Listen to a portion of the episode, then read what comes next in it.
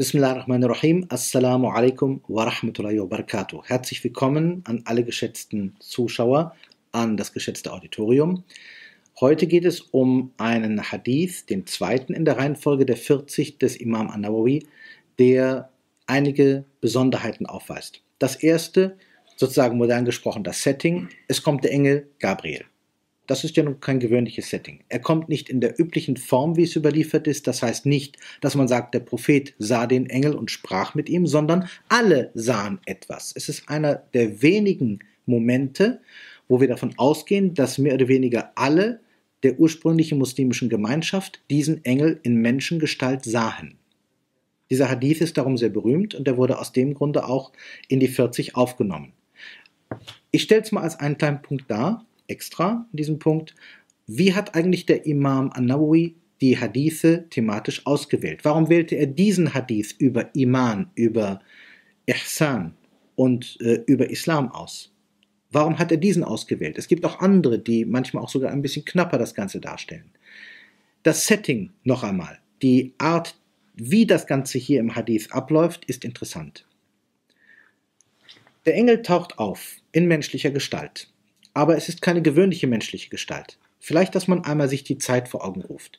Das ist eine vormoderne Gesellschaft. Wer damals unterwegs war, dessen Kleidung wurde schmutzig, wurde braun am Rand. Auch ein weißes Gewand würde am Rand braun werden durch den Wegesstaub. Das ist auch heute so, wenn man in staubigen Gegenden unterwegs ist. Man merkt es. Hier im Hadith wird es gesagt, wir sahen an ihm keine Spur der Reise. Es heißt auch, in seinem Haar und seinem Bart war keine Spur der Reise. Also üblicherweise würde sich Staub irgendwo bei den Haaren festsetzen, im Gesicht.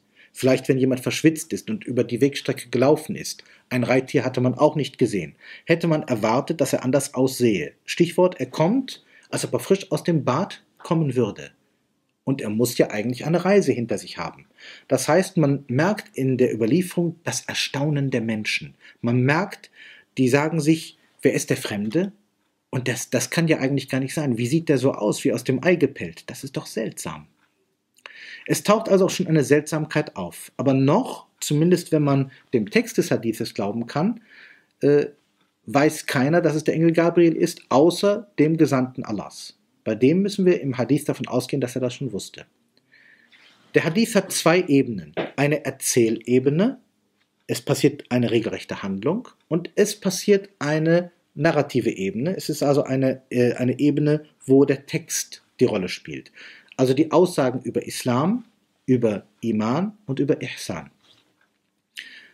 Hier stellt sich schon die erste der Problematiken. Was wollen wir zuerst beachten? Schauen wir einmal auf den Inhalt, auf die Worte. Da steht, der Engel Gabriel fragte den Gesandten zunächst einmal nach Islam. Wenn wir heute nach Islam gefragt würden, würden wir, glaube ich, nicht dasselbe sagen als das, was da im Hadith steht. Das fiel mir schon als Jugendlicher auf, wo ich diesen Hadith zum ersten Mal hörte. Ich sagte, Mensch, ich hätte gesagt, Islam ist, dass du betest und fastest und Islam ist, dass du nur einen Gott anbetest und so weiter. Aber das steht hier überhaupt gar nicht. Hier steht etwas völlig anderes als Islam. Hier heißt es, Islam ist, dass du bezeugst, dass es keine anbetungswürdige Gottheit außer Allah gibt oder neben Allah gibt und dass Mohammed sein Gesandter ist und dass, jetzt kommen verschiedene andere Dinge in diesem Kontext, nämlich, und dass du das Gebet verrichtest, die Zakar gibst, den Ramadan fastest und zu dem Hause pilgerst, wenn die Reise dorthin möglich ist. Aber wir würden heute bei Islam etwas anderes sagen. Da kommen Begriffe wie, und Islam heißt sich dem Frieden hingeben, sich Allah hingeben und andere Dinge mehr. Würde man also über Islam im engeren Sinne sprechen, würden wir eher auf übergreifende Sachen kommen, auf allgemeine Sachen kommen. Hier werden die fünf Säulen angesprochen. Zwar wissen wir, der Islam beruht auf diesen fünf Säulen, aber das ist ja nicht alles. Also das heißt, der Hadith scheint auf der Erzählebene unsere Erwartungshaltung manchmal zu durchbrechen. Dann bei Iman werden interessanterweise die Dinge genannt, die angefangen von den letzten Versen der Surat al-Baqarah ja auch allgemein als Iman-Artikel bekannt sind. Das heißt also der Iman bezüglich Allahs und seiner Engel und seiner Offenbarungsschriften und der Propheten und so weiter und so fort. Ähm, das Interessante ist auch die Rolle von Lehrer und Schüler. In dem Hadith, und jetzt kommen wir zur Erzählebene, gibt es einen interessanten Punkt, dass nämlich zu Anfang der Gesandte sagt, der Fragende weiß mehr darüber als der Gefragte. Und auch die Art der Interaktion ist interessant. Wenn man andere Hadithe hinzunimmt, dann stellt man fest, dass diese Art der Interaktion auch von dem Propheten a.s. gewählt wurde. Und zwar speziell in den Überlieferungen, wie der Koran beigebracht wurde. Es heißt in vielen Hadithen, wenn der Gesandte Allahs mir oder uns heißt es auch manchmal, etwas von dem ehrenwerten Koran beibringen wollte, dann setzten wir uns einander gegenüber, sodass seine Knie meine Knie berührten. Dann legte er seine beiden Hände auf meine beiden Oberschenkel und schaute mir in die Augen und sagte, ich möchte dir jetzt etwas von dem ehrenwerten Koran beibringen, lehnte sich zurück und begann zu rezitieren. In moderner Auffassung würden wir sagen, da sind alle Kanäle offen. Beim Hadith, auch bei diesem hier, gibt es nämlich immer eine Frage. Könnte das nicht auch ein Zufallstreffer gewesen sein? Stichwort, da sitzt jemand und sieht zufällig, wie irgendwas in der Moschee abläuft. Er könnte sich ja auch getäuscht haben. Wenn wir nämlich zufällig Zeuge von irgendwas sind, und das sind die Hadithe ja eigentlich, dann bleibt die Frage, hat sich das wirklich so abgespielt? War es nicht vielleicht ein bisschen anders? Übertreibt der Überlieferer? Ist er sich wirklich der Sache sicher? Und hier in diesem Hadith gibt es einen Hinweis auf andere Hadithe, nämlich, wenn etwas Außergewöhnliches mit uns passiert, sind wir üblicherweise aufmerksam. Es ist die Aufmerksamkeit, die uns sicher macht, dass hier etwas stimmt. Und wo ist die Aufmerksamkeit in diesem Hadith? In dem ersten Wort. Es fiel uns auf, dass dieser Mann, der hereinkam, nicht so war, wie er hätte sein sollen.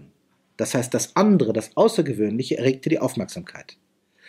Das heißt, wir können davon ausgehen, und das wird auch so überliefert, dass viele Leute diesen seltsamen Mann mit tiefschwarzem Haar, tiefschwarzem Bart, weißer Kleidung, wo keine Spur von Reise daran war, sahen und dass er ihnen auffiel. Wer traditionelle Gesellschaften kennt, und das war damals auch eine, der weiß, wie das abläuft. Jetzt, wo jemand kommt, der außergewöhnlich aussieht, achtet jeder auf jeden Schritt. Man hängt an seinen Lippen. Was sagt denn der Fremde? Wo kommt er her? Schau mal, was er da macht. Was macht er bei den Propheten? Wir können also davon ausgehen, wo die Aufmerksamkeit hervorkam, dass man sich sehr auf das konzentriert hat. Es gibt einen weiteren Hinweis, dass dieser Hadith von vielen Leuten sehr genau beobachtet wurde. Einmal die Varianten davon sind gering. Es gibt Varianten wie üblich, aber die sind gering. Der zweite Punkt, dass die Punkte wie Iman, und Islam und Ihsan deutlich beschrieben werden. Die Stufung, die hier dargestellt wird, wird auch später sehr häufig übernommen. Islam sind die fünf Säulen und das Wesentliche, Handlungsebene mit Überzeugung verknüpft. Iman bezieht sich auf die üblichen Iman-Artikel. Da gab es zwar hier und da in der Geschichte ein paar Änderungen, aber letztendlich bleibt das Wesentliche, wie auch im Koran beschrieben, in der Surat al-Baqarah, zuerst der Iman bezüglich Allahs, dann bezüglich der Engel, dann bezüglich der Schriften, dann bezüglich der Propheten und so weiter und so fort.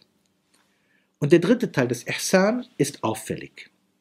Hierzu gibt es interessanterweise viele Varianten. Wir könnten fragen, warum. Was bedeutet Ihsan eigentlich? Ahsana bedeutet wörtlich etwas auf die schönste oder beste Weise tun. Ihsan, die Handlung oder die Haltung zur Handlung, dass man alles auf die beste Weise macht. Was wird hier aber beschrieben? Es wird von Ibadah, von Gottesdienst, von Anbetung gesprochen. In anderen Stellen heißt es, Ihsan kann in allem da sein. Die Art, wie ich für meine Familie da bin, die Art, wie ich mit meinen Mitmenschen umgehe, wird auch manchmal als Ihsan bezeichnet. Hier in diesem Hadith wird aber sehr, sehr stark auf Ibadah abgegangen. Deswegen sagen manche, Ihsan, wie es in diesem Hadith der 40 von Nawawi verwendet wird, ist nicht nur der allgemeine Ihsan, sondern der Ihsan im Dien. Sehr speziell. Sonst wäre nämlich nicht logisch, warum hier ausdrücklich nur Ibadah vorkommt. Ihsan kann ja in allen Dingen vorkommen. Das ist eigentlich die allgemeine Meinung. Kurz gesagt, dieser Hadith hat eine klare Struktur. Islam ist die erste Schicht. Iman ist die Überzeugungsschicht. Eigentlich sind die beiden auf unterschiedlichen Ebenen, aber Ihsan ist etwas Besonderes. Deswegen heißt es auch hier, dass du ihn anbetest, als würdest du ihn sehen, auch dann, wenn du ihn nicht siehst. Das heißt, sich etwas vergegenwärtigen. Dieser Hadith hat einige interessante Mehrdeutigkeiten. Ich stelle mal ein paar Fragen. Sie werden das leicht beantworten können. Sieht man üblicherweise die Engel in unserer Welt oder sieht man sie üblicherweise nicht? Antwort, Sie haben recht, normalerweise nicht.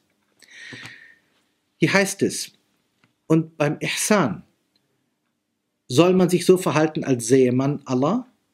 Ja, wobei man ihn üblicherweise nicht sieht. Und sehen Sie, hier ist eine Ähnlichkeit. Der Engel Gabriel in diesem Text versinnbildlicht die Position, die wir zu Allah haben sollten. Und das kommt auch in der Symbolik noch einmal vor. Denn der Engel begegnet dem Propheten und der Prophet begegnet den Muslimen. Die Art der Gemeinschaft wird hier dargestellt. Allah kommt auf den Menschen zu, die Engel kommen auf die Propheten zu, die Propheten kommen auf die Menschen zu. Hier ist ein Muster.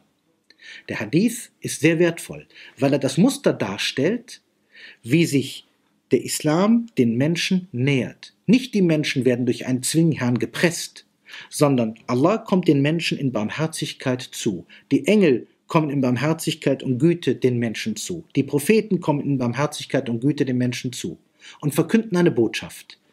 Was ist Islam? Was ist Iman? Was ist Ihsan? Und darin liegt das Besondere dieses Hadith. Assalamu alaikum wa rahmatullahi wa barakatuh.